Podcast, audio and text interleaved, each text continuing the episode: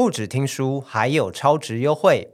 现在下载 PPA App，并输入优惠码 Podcast 二零二三，课程八折优惠等你拿！活动到十二月十五日，欢迎点击资讯栏链接看更多相关资讯。说书内容正式开始。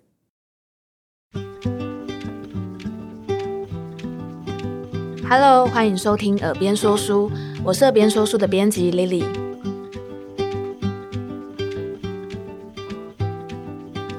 会不会有时候莫名有一种火气很大、心情很烦躁的感觉？或者每到一段日子就觉得有一点忧郁不安？再不然就是做事情无法专心，心情很焦虑。通常心情不好的时候，我们会想从做一些舒压的事情开始来解决坏心情。但是你有没有想过，我们吃的东西也会影响我们的心情呢？今天要说的这本书《一周两食材，让心不发炎的解忧饮食》，作者是来自日本的大久保爱。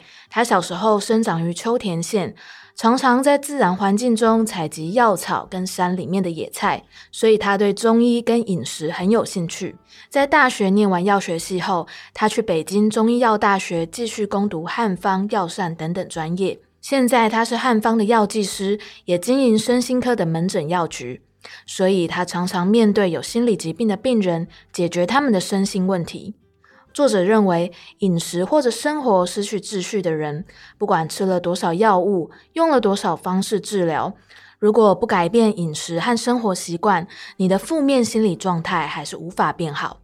或者你借由吃药暂时改善了身心状况了，一旦遇到压力或者季节转变，又会开始心情变差。这本书很特别的地方，就是要教大家怎么用饮食来让身心愉悦。而且更特别的是，它不是只用西医的营养学观点，还结合了中医基于人体整体考量来发展食物治疗养生的观点。今天的说书，我们会介绍给你该避开哪一些会让身体发炎的食物，因为那可能会影响我们的心情，或者你该吃什么、挑什么样的调味料，让自己心情变好。还有一年里面的每一个月，作者建议你吃什么样的食物最好。那我们就开始吧。一开始，我们要先介绍，通常会让我们心好累的原因有三个，分别是：第一，体内堆积了废物，引起身体发炎，让心情很差；第二，缺乏让心快乐的营养；第三，大自然环境，比方冷热啊、潮湿等等，都会影响我们的心情。我们先来讲第一个原因。当我们吃下太多不该吃的东西，或者当吃进去的细菌、重金属等有害物质被人体吸收后，就会引起发炎症状。引起发炎症状就像是肠胃发炎，肠胃发炎也会影响我们的心情。主要呢是因为这四个因素。第一个因素跟一种对抗压力的荷尔蒙皮质醇有关。人遇到压力时，肾上腺就会分泌皮质醇。而皮质醇会透过提高我们血液中的葡萄糖含量，调动能量与调节新陈代谢来对抗压力。但是如果人一直遇到压力，皮质醇不停地持续分泌，就会让肾上腺过劳失调，最后皮质醇渐渐分泌不出来，人就会变得容易分心、疲倦，甚至开始忧虑。而发炎的时候，人体也会分泌皮质醇来对抗发炎。这时候，如果又遇上压力，皮质醇一下要应付发炎，一下子要应付压力，消耗量太大，就又会变成肾上腺过劳了。这就会导致皮质醇又无法分泌，我们的抗压性开始降低，心情变得很不好。第二个身体发炎影响心情的因素，就是肠道里面的坏菌。其中一种在肠道里的坏菌很有名，它叫做幽门杆菌。而幽门杆菌会中和胃酸，这样一来，原本靠胃酸分解的蛋白质就没有办法被分解。另外，应该要在胃里被消灭的细菌跟病毒，就会趁机偷偷的跑到小肠，开始大量繁殖，而且在肠道里面制造大量的气体，妨碍肠道吸收养分。另一个让肠道里面产生坏菌的原因，就是吃太多了。就算是对人体来说很营养的蛋白质，只要摄取过量，体内的坏菌就会大量繁殖，产生有害的气体，比如阿莫尼亚、硫化氢等等，让肠道发炎。这些有害气体也会伤害肝脏跟大脑，而肝脏跟大脑也是会影响心情的器官，所以肠道里的坏菌就会让我们心情变差了。第三个发炎影响心情的因素是肠漏症，肠道的肠，外漏的漏，肠漏症。肠漏症是什么呢？我们肠道的墙壁是由肠壁细胞一个一个紧密的连接所形成的。但是如果有一些原因让细胞之间开始产生缝隙，你所摄取的营养或者有害物质就会趁这个机会从肠道墙壁的缝隙渗入到血液里面，进而到达身体各处。这就是所谓的肠漏症。肠漏症最先影响的就是脑部，接着蔓延到全身，产生全身性的过敏反应。好，讲完了肠漏症会影响心情之后，第四个肠道发炎让心情不好的因素就是糖类。如果我们摄取过多的糖类，多余的糖就会跟体内的蛋白质结合，引起发炎，也会形成一种有害物质，叫做糖化终产物。化是化学的化，终点的终，糖化终产物。这种有害物质会影响大脑，损害神经细胞，导致心情变化。另外，我们之所以会有各种心情，比如开心、紧张、落寞等等，这些是大脑里面神经传导物质在作用。那神经传导物质最需要的营养素就是维生素 B 群，但是呢，人体分解糖类的时候也会需要使用维生素 B 群。所以，如果我们吃太多糖，维生素 B 群要被拿去分解糖类，我们就没有足够的分量去产生神经传导物质了。这就会让我们刚刚提到的那些开心、落寞的心情无法正常产生，导致情绪失调。上面我们讲了肠胃发炎影响心情的四个因素，其实就是在讲心好累的第一个原因：体内堆积了废物，引起身体发炎，让心情很差。那第二个让我们心累的原因，就是缺乏让心快乐的营养。让心快乐的营养是指什么呢？由于心情的正常变化需要依赖各种荷尔蒙维持身体各方面的均衡，如果没有这些营养素，荷尔蒙无法分泌，就会影响到心情，比如会情绪低落、闷闷不乐、忧郁等等。在这个吸收营养的过程中，有一个重点就是肠胃，肠胃负责吸收食物的营养，所以平常我们就更要避免增加肠胃的负担。让它保持在最佳状态，才能够吸收营养、制造荷尔蒙，心情也会跟着愉悦。接着，我们就来介绍有哪些营养素对我们拥有好心情来说非常重要。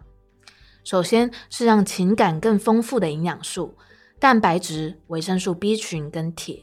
刚刚有说到，我们人类有情绪，是来自大脑的神经传导物质在作用。而为了要产生神经传导物质，我们就要摄取蛋白质、维生素 B 群跟铁这三个营养素。我们吃进去蛋白质后，肠胃会把它分解成氨基酸，送到大脑，形成神经传导物质。但是在这个转化的过程中，需要维生素 B 群跟铁的协助。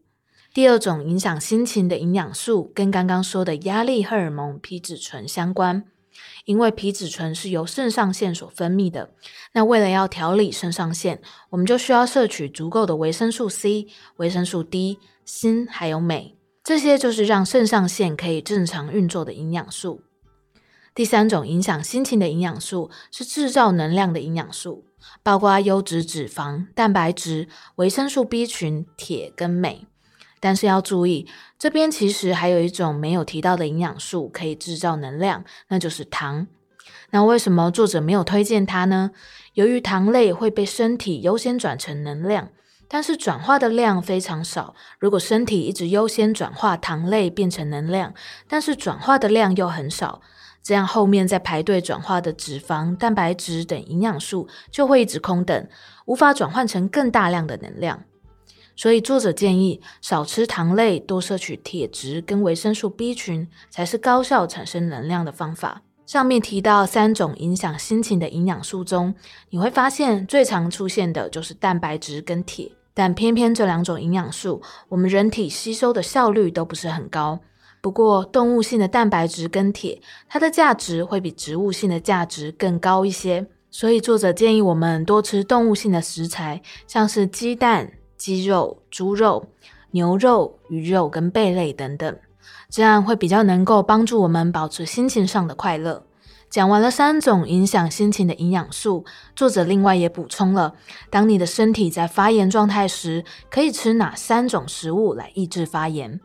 第一种食物是油脂，有两种油脂的脂肪酸，作者特别推荐我们摄取，分别是 Omega 三脂肪酸跟中链脂肪酸。链就是手链的链。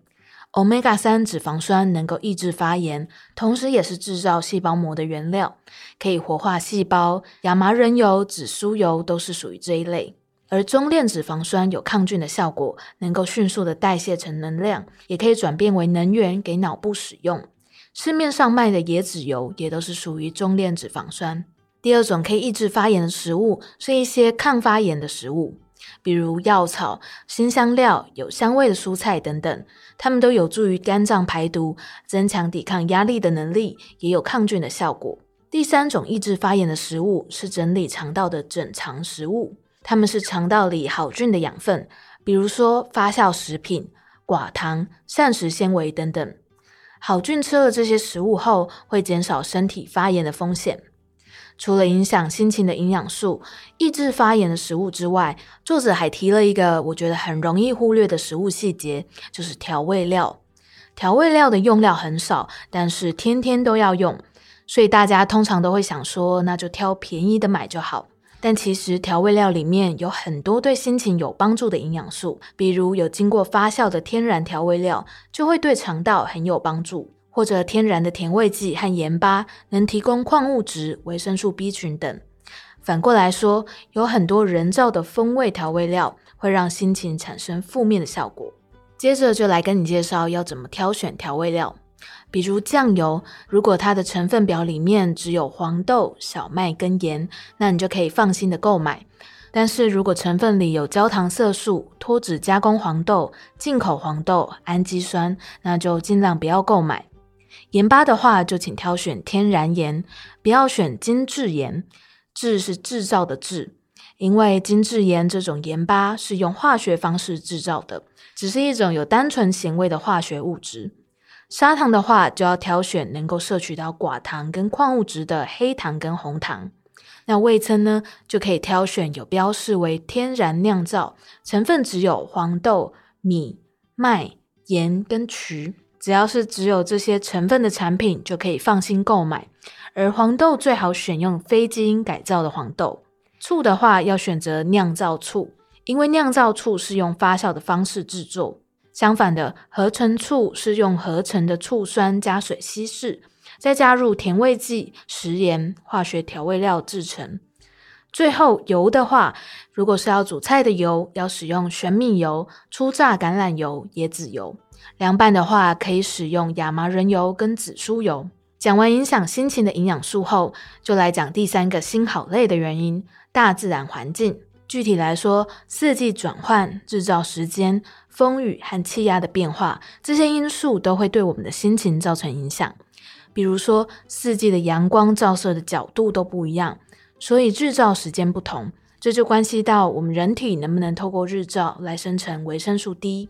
如果缺乏维生素 D，会让我们心情失调；又或者湿气这件事也会影响到情绪。像是台湾是一座岛，周围都是海洋，因此有很多时候会受到湿气的影响。而湿气太高，又会让我们的肠胃功能变差。台湾夏天有西南季风，冬天有东北季风，都会带来不同的气温跟湿气。或者，如果是当气候上的低气压笼罩时，很多人都会感觉到头痛、身体无力、懒洋洋的，这些都是大自然会对人体造成的影响。这本书依照每一个月的气候变化，列出了一整年里面哪些时间可以吃哪一种食材。接下来，我们就快速的告诉你每个月可以多吃哪一种食材吧。如果你想要直接跳到现在的月份，我们的逐字稿里也有列出时间，你可以直接把播放时间轴拉到现在的这个时间哦。首先是一月，中医说冬天是闭藏时期，关闭躲藏的闭藏。这时候人们会把自己包在壳里，情绪会比较内向。这时候我们会把能量藏在体内，不管是好的还是坏的，所以我们可能会在体内累积大量的坏东西，让身体到处发炎。这时候我们要多摄取蔬菜、香菇等有膳食纤维的食物，也要补充可以强化肠道黏膜的维生素 D。维生素 D 可以在木耳、鸡蛋、青鱼、沙丁鱼等食物充分摄取到。二月因为温差大，气压也开始变化，人容易感受到压力，莫名在意外界眼光。这个时节，我们可能会有肾气比较虚弱，容易受到惊吓、害怕，产生许多压力。肾上腺忙于分泌皮质醇，会很疲劳，这时候血糖就容易失控。所以，我们需要帮助胰脏来调节分泌胰岛素。除了多吃维生素 D 的食材之外，也可以多吃富含锌的食物，比如牡蛎、花生、鱿鱼干、鸡蛋、牛肉等等。三月，春天已经快来了，身体开始启动排毒，促进代谢。根据中医理论，肝负责的是代谢跟排毒。我们都知道，肝如果负担过重，就会肝火旺，火气大。这时候，我们需要摄取肝脏需要的养分，也就是蛋白质，比如鸡、猪、牛、羊、鸡蛋、蚬精的蚬、鲑鱼和虾子等等。一天至少需要摄取五十到六十克的蛋白质。来到四月，气候温和舒适，身体的闭藏状态开始转变。三月累积而来的焦躁会在这个月往外发散，身心都会开始有攻击性的表现。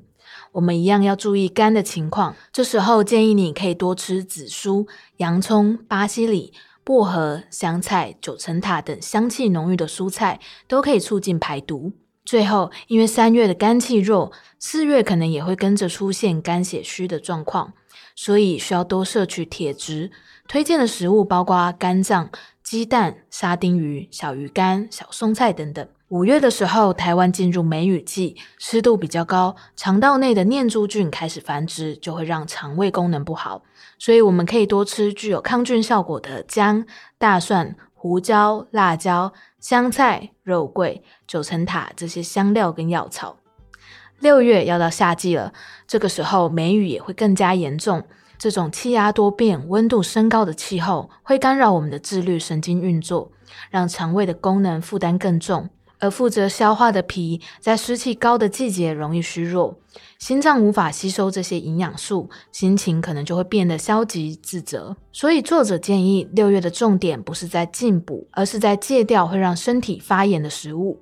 比如喝酒、巧克力、拉面、咖啡等等，这些都会让脾胃发炎，变得又湿又热。七月高温来临，热气都聚集在身体里了，肠胃运作受到干扰，体内堆积毒素跟热气，让人很烦躁不安。这时我们可以多吃当季的蔬菜，清除体内的热气，比如秋葵、苦瓜、芹菜。番茄、小黄瓜、茄子等等，也可以补充中链脂肪酸，也就是椰子油。这种脂肪酸可以快速的转换成能量，也预防细菌跟病毒入侵人体。八月延续湿热的七月，这时我们的心跟脾最虚弱，脾虚弱就容易多虑，心虚弱就会失眠。夏天时，大家都会注意水分摄取不足，但却忽略了油脂。Omega 三脂肪酸可以预防发炎，这时候我们就可以多吃亚麻仁油、紫苏油。到了九月，湿度高的夏天要跟秋天交接了，我们不知不觉喝的水开始变少，身体开始干燥，进而造成便秘的问题。因此，九月除了要补充开水之外，还要多吃富有膳食纤维的食物，比如昆布、高丽菜、牛蒡等等。十月则会比九月更为干燥，我们要持续加强肠道保养，要多摄取水溶性的膳食纤维，因为它们会让好菌在大肠里发酵。富含水溶性膳食纤维的食物，包括海带芽、纳豆、蒟蒻、燕麦片。同时，当肠道环境不好的时候，矿物质会没有办法有效吸收，所以我们也要补充富含矿物质的食物，比如牡蛎、羊肉、鹰嘴豆跟牛肉。十一月到冬天了，日照的时间缩短了，身体也开始囤积脂肪，也就是我们上面说到的闭藏状态。多吃的食物比较容易被身体储存，所以作者在这个月建议少吃加工食品或添加物比较多的食物。同时，我们也可以多喝对肠道跟身体比较温和的高汤，比如昆布、小鱼干、香菇的高汤。十二月，一年中的最后一个月，作者一样建议少吃不好的食物，比如精制糖类，像是白米、面粉、砂糖等。因为这些糖类在制作的过程中会被刻意的除去大部分的膳食纤维、维生素跟矿物质。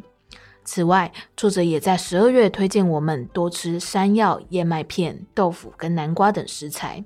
今天的说书，我们学到了让我们心好累的三个主要因素，分别是体内堆积了废物、缺乏让心快乐的营养，还有大自然环境。